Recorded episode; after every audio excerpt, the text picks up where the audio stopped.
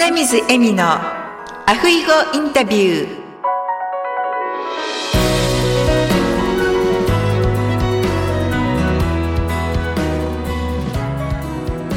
アロハアロハ一つエッセンスにハワイ。カイルワ在住のライフスタイリスト花水恵美です。本日は群馬県在住の桜井正美さんをゲストにお迎えしております。正美さんこんにちこはんにちは。よろしくお願いします。よろしくお願いいたしますではまず正美さんはいの自己紹介からお願いいたします、はい。ありがとうございます。私は群馬県在住で、えっと、6年生の男の子と4年生の女の子の一卵性の双子ちゃんを育てるシングルマザーです。今ですね、オンライン講師の方たちが発信する場所として、オンライン上で簡単に分かりやすく言うと、東京のビッグサイトっていうところでこう展示会をよくやってるんですけど、それをそのままオンライン上で再現したようなですね、世界を作っておりまして、ママさんたち、特にママさんたち救いたいんですけど、が、あの、オンラインで自由な働き方をするために、こちらのオンラインスクールマーケットという場所をですね、主催しております。どうぞよろしくお願いします。よろしくお願いいたしますまさみさんがですねどうしてそういうサイトを立ち上げられたんでしょうか？私は本当にシングルマザーで3人を育ててるので、とにかく働かなきゃいけなかったので、まあ、コロナ前ぐらいまでは、東京と、今群馬県在住なんですけど、東京と群馬県を半分、半分で生活してたぐらいお仕事が、えーとても忙しく、まあ、リアルのね、お仕事が当たり前だったので、東京、群馬っていうのを2拠点のような生活をしていまして、子供にね、行ってらっしゃいとか、ね、お帰りなさいをなかなか、月の半分ぐらいしか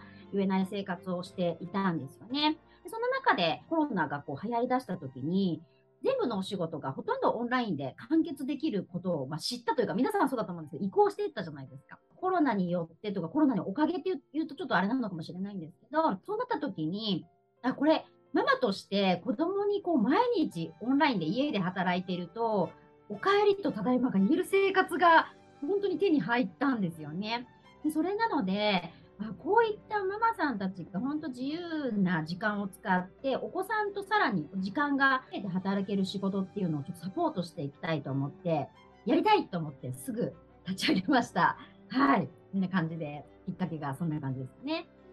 素晴らしい行動力ですね結構すぐ動くタイプなんです。失敗するよりもすぐ動いちゃうタイプなので。はい。そうなんですねまずどういうところから始められたんですか？ですね、もうどういう仕組みとかもわからないじゃないですか。あのパソコンもコロナになってから買ったぐらいの人なので、全然仕組みとかどうやったらそういうことができるのかってわからなかったんですけど、とりあえず全部そのやりたい、自分がやりたいってことを口にしようと思って、いろんな人に会うたびにこういうことがしたいとか、こういうことを実現させるんだっていうことをどんどん発信していったら、本当引き寄せですよね。そういうのをもともとやってる母体の代表とこう引き合わせていただいて、こういうのがやりたいですって言って、あの、門を叩いた感じだったんですけど、そしたら、えやっちゃっていいよっていう感じで、結構軽いノリで、あの、ゆうやっちゃいなみたいな感じです。ジャニーズさんみたいな感じで、本当に、あの、どうぞどうぞやってくださいみたいな感じでですね、多分話が通じてから2ヶ月ぐらいで、この世界を立ち上げました。そうなんですねで今はどういうふうなママさんたちがそこのサイトを使っていろいろな展示をされていらっしゃるっていうことですか？と、 Zoom を使っているので、えっ、と、ブレイクアウトルームっていう言葉があるんですけど、まあ、個室を作れるんですよね。まあ、そこに先生として、そのママさん、まあ、ママさんだけではもちろんないんですけど、えー先生方がそこに個室として入りまして、来庁者さんが、まあ、この先生にこういろんなことを学びたいとか、そういうのをこう興味あって聞いて、そこからまた先生が次のね、まあ、フロントだったりっていうところにあのご案内するようなシステムなので、こうズームで繰り広げられてるんですね、その展示会の世界が。今ではその先生は何名ぐらいいらっしゃるんですか？今はですね、16社っていうんですね、16名っていうんですかね、いらっしゃいますね。まあ、ママさんだけでは先ほども言ったんですけどなくて、独身の方もいらっしゃいますし、男性の方も数名いらっしゃいます。どういう業種の方がいらっしゃるんですか？いやもう本当に様々ですね。ダイエットの先生とか、自己肯定感カウンセラーの先生とか、まあ、カウンセラーさんだったり、エネルギーワークっていうんですか、スピリチュアル的な先生だったりとか、あとは本当に現実的なインスタグラムの集客の先生だったりとか、ピピラティスの先生だったり、本当に多岐にわたりますね。もういろんな先生がいらっしゃいます。最近私も知ったんですけど、はい。日本だとストアカっていうシステムがあります。それの Zoom 版みたいな感じですか？そうですね。近いと思います。うんはい。ああれは文字とかね、写真だけでページを作ってますけど、ただサイトというよりは、本当にそこも会があの開催されてる感じなんですよね。なので、さっき一番初めに言ってる通り、東京ビッグサイトっていろんな、例えば、服のエキスポとかが開催されてると、食に関する個個室のブースがいろいろ出てて、お客さんが来て来場して、こう、いろんなところのブースもあるじゃないですか。はいそれをそのまんま、本当にオンライン上であの再現した感じの世界ですよね。個室に先生が待ってる。で、自由自在にお客様が入ったり出たりするっていう世界ですね。こんなことが今できてしまうんです。すごいですね。あの今まででまさみさんが一番立ち上げてから印象に残ったエピソードを教えていただけますか？やりたいと思って2ヶ月ですぐ立ち上げてしまったので、もちろんその仕組み作りとかっていうのはやりながら走りながら出たので、こう、を作りながらやってる時って、やっぱりいろいろなことにぶつかるわけですよ。作った、新しいものを作っていくし、もちろん先生たちをまとめていかなきゃいけない。先生それぞれの生活があって、それぞれのこう時間の使い方があってっていうところを、まあ、一つにしながら走っていくときにいろんなことにぶつかったりとかしたんですけど、やっぱりそこをもう必ず超えられると思って、こう、何度も何度もこう、いろんな試行錯誤して、もうぶつかったら違うもの、ぶつかったら違うものみたいな感じでやってって、ちょうど、ね、1年経ったんですね。そんな時に1年区切りなので更新があるんですけど、更新を迎えた時に、先生たちが言ってくれた言葉とか、一人の方の印象な言葉で、更新するかちょっと迷ったんですけど、もうね、まさみさんの顔が出てきてね、更新せざるを得なかったとかっていうのを言ってくれた時に、そう、それはね、すごいなんか、もう感動しました。そう、それが、エピソードっていうとなんかごめんなさい、こっち側のエピソードになっちゃうかもしれないんですけど、それがね、本当に1年走ってきてよかったなっていう、すごい感動したエピソードでした。はいそうですね。新しいことをするっていうと、本当に試行錯誤で、前にされていた方のできたところを走っていくっていうのはすごく、まあ、それもまとめていかなければならないので、で、まあ、そこも改善していかなきゃいけないから、やはり試行錯誤をするっていうのはあると思うんですけども、でも、新たなことを始めるっていうのは、本当に勇気もいりますし、体力もいりますし、うんうん、あと情熱もいりますよね。そうですね。なんか、果たして合っているんだろうかみたいなものと一緒に走り続けて、でも止まれないわけじゃないですか。毎月は開催もあるし。まあ、不安って言ったらちょっと違うのかもしれないですけど、なんかぶつかった時に止まれないから、もうまた走る、また走るの繰り返しだったので、不安とか恐怖とかと戦ってる暇はなく、なんか走り続けたっていう感じでしたね。本当にあの、例題がなかったので。そうですよね。いつも明るくて元気なまさみさんなので、それで、はい、あの、講師の皆さんも、あ、まさみさんと一緒だったらっていうふうに思われてるんじゃないかなと思います。1年経って初めてその言葉を聞いて、そうやって考えてくれてる人がいるんだって、すごい、あの、感動しました、本当に。それまではもう必死すぎて、なんかそういう余裕がなかったんですけど、うん、そういうお言葉って嬉しいですよね。めちゃめちゃ嬉しかったですね。なんか間違いじゃなかったのかなって、正解を1年後に聞けた感じでしたね。うんまあ、まだまだ改善の余地は全然あるんですよ。全然完璧でもないんですけど、はい。うんこれからまた。今後はどのような展開をされていかれたいというふうに思われていますか？まあ、あの、オンラインなので、本当にコロナが関係ないというか、コロナがあってもオンラインで先生が仕事を確実に取っていければ、先生自体も全国に生徒さんを取れるので、本当にすごく可能性がある世界だなと思っているので、今後の展開としてはですね、ここに来れば、こう、ぜ自分の本当に欲しいものが見つかるみたいなね、ところの場所にしたいんですよ。先生方に聞けばこれが見つかるとか、自分のこう習いたかったものがここだったら解決できるみたいな場所を作り上げていきたいっていうのがみんなの理念としてあって、なので、本当にそれこそ出店者の方をどんどん増やしていければ、認知も広がりますので、先生たちがこう集客に困らない場っていうのをですね、作っていきたいっていうのが私の夢でもありますので、それにはまだまだあの認知活動も含めて、はい、たくさんたくさんやることがあるのかなというふうに思ってます。認知はどのようにされていかれてるんですか？大きい母体があるので、そこからの発信もあるんですが、私たちのオンラインスクールマーケットっていうところは、もちろんインスタの先生もいらっしゃいますし、結構発信をベースにしていて、SNS とか Facebook とかインスタとか、あとは Facebook ライブをやったりとか、Facebook ページから発信をしたりとか、そういうふうにあの SNS からの発信が今は結構主流になってます。時間によれば、海外の先生とか、海外からのそこに行かれたい生徒さんなんかもですね、今後は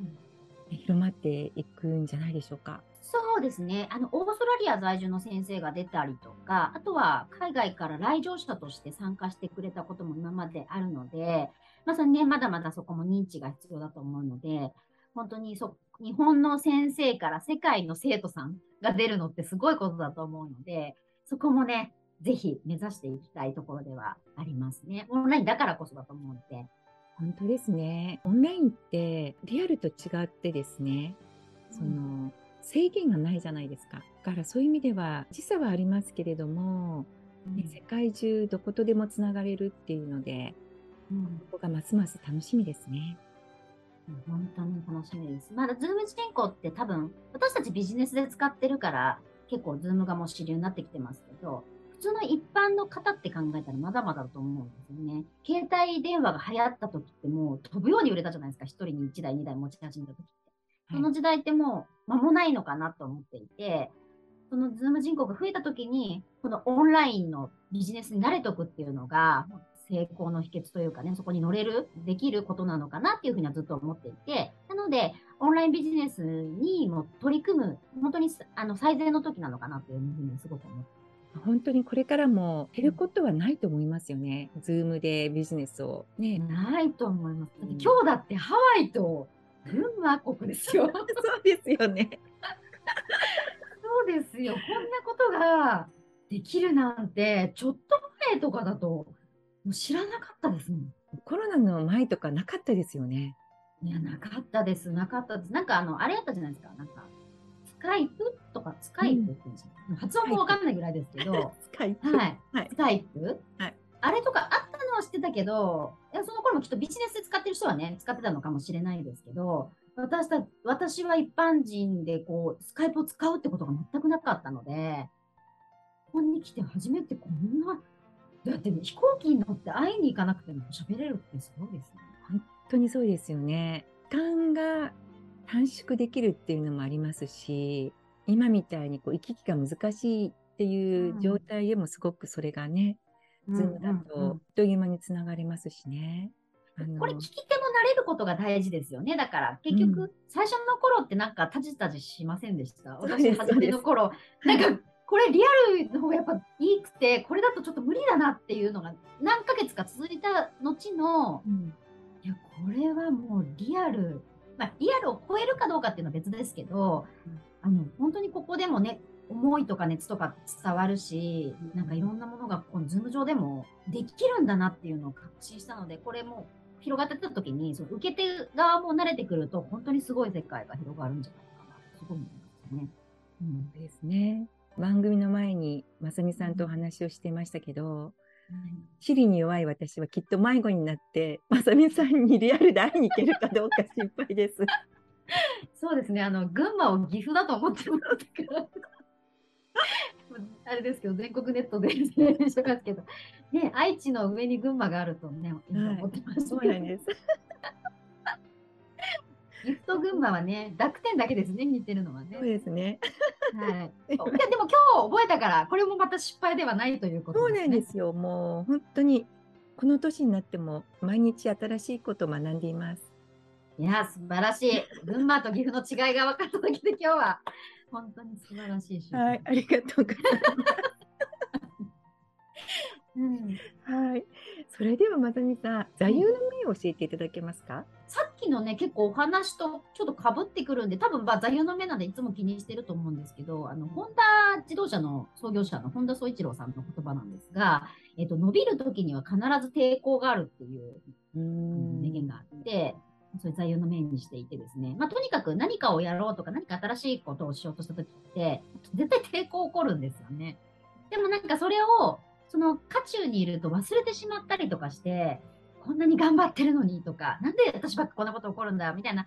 世界に入っちゃうとル、その悪いループに入ってっちゃうじゃないですか。なので、もう常にこう、もう挑戦したらとか、新しいことやったら絶対来るから、とりあえずこれ超えようみたいな。超えたら次のが来る、次のところにステージに行けるからっていうのを常々思っていて、あの忘れないように忘れないようにしてます。今の私に必要な言葉だったですね。あ、本当ですか？いやー、なんかすごいタイムリーです。本当ですか？引き寄せじゃないですか？僕かもしれません。ちょっとね、新しいことにチャレンジしているところなので。まあ、それもね、まあ、伸びる時っていうふうになりますよね、新しいことっていうことなので。もちろん、もちろん。はい。それでやはりその時には何かこう抵抗があって、ね、やっぱそこでこう錯誤しながらとか、うん、新たな道を開いていくみたいなね。うん。いや、ありがとうございます。すごい。引き寄せられちゃいました。ちょうど自分のインスタでもなんか今日たまたまなんですけど、そんな話をあげて、あげるとか作ってて、なんか失敗って怖がっちゃうじゃないですか。何か、例えばさっきのリンクしますよね。新しいこと始めたりとか挑戦するときって、失敗を恐れるんですけど、結局、まあ、進んで、なんか失敗したりとかうまくいかなかったら、ダメになっちゃうんじゃなくて、結局その失敗を生かして次のことをやって、とりあえず成功するまでやればもう絶対成功になるじゃないですか。一回失敗したとしても。うん、なので、なんか同じですよね。こう抵抗があったとして、まあぶつかって、あなんか周りからもダメだって言われたら自分がダメだって思っても、結局それ乗り越えて最終的に成功するまでやっちゃえば成功、最後には成功なんだなっていうのをちょうどインスタに載せたので、はい、なんかその抵抗に負けないであリスナーに向けてなっちゃうかもしれないですけど、抵抗に負けないで進んだら、もう最終的には、オーライっていう感じですよねって思いました。そこで抵抗があった時に、もうそこで立ち止まってしまうのか、それを乗り越えていくのかっていうので、成功にたどり着くかつかないかっていう差が出てくるんでしょうね。本当にそう思います。そんな時にこの本田さんが役立つわけです。うん、もう全全員抵抗来るなら、もう来るから超えようみたいになれるので、この言葉はすごい、はい、ありがたいです。本当ですね。うんリスナーの方へのメッセージをお願いしたいと思ったんですけど、今のこと。さっき言っちゃいましたかね。そうなんですよ。まあ、失敗を恐れず、あの抵抗あ、失敗というか抵抗を恐れずですね、もう来るもんだと思ってれば、はい、来たって思えばいいから、っていう感じですかね、リスナーさんに。ね、もし、はい、失敗を恐れて止まってるんであれば、うん、あの、動いちゃって、とりあえず抵抗にぶつかってみた方が次のところに行けるよ、行けるので、ぜひそういう方がいたら、踏んで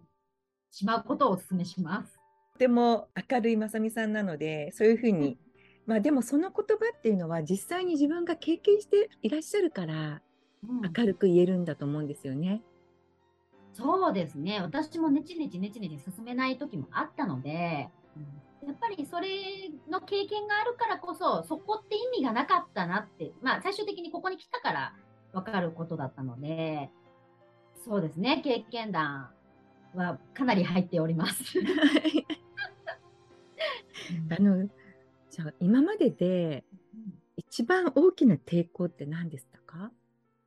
一番大きな抵抗はね、あの、まあ、離婚を経験し、まあ、シングルマザーなんで離婚を経験してるじゃないですか。その時に離婚して新しい道へ進もうって思った時に、えっ、ー、とね、抵抗がね、その元の旦那さんに対しての、こう、許せないっていう、なんか憎しみだったり、こう、許しっていうのができないことが、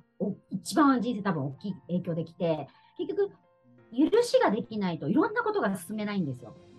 すごい、その時は抵抗ってわかんないですよ。もう自分のこの感情なんだから、これは自由じゃないかみたいなね、この相手に対しての怒りなんてって思ってましたけど、結局今考えるとそれが抵抗で、その怒りとかを許しっていうところに変えていかなかったから進めなかったんですよ、その時。何やるんでも私が悪いわけじゃない、相手が悪いんだって。だからなんでこんな自分が人生を送んなきゃいけないんだ、みたいなまあ、うじうじうじうじしてたわけですよ。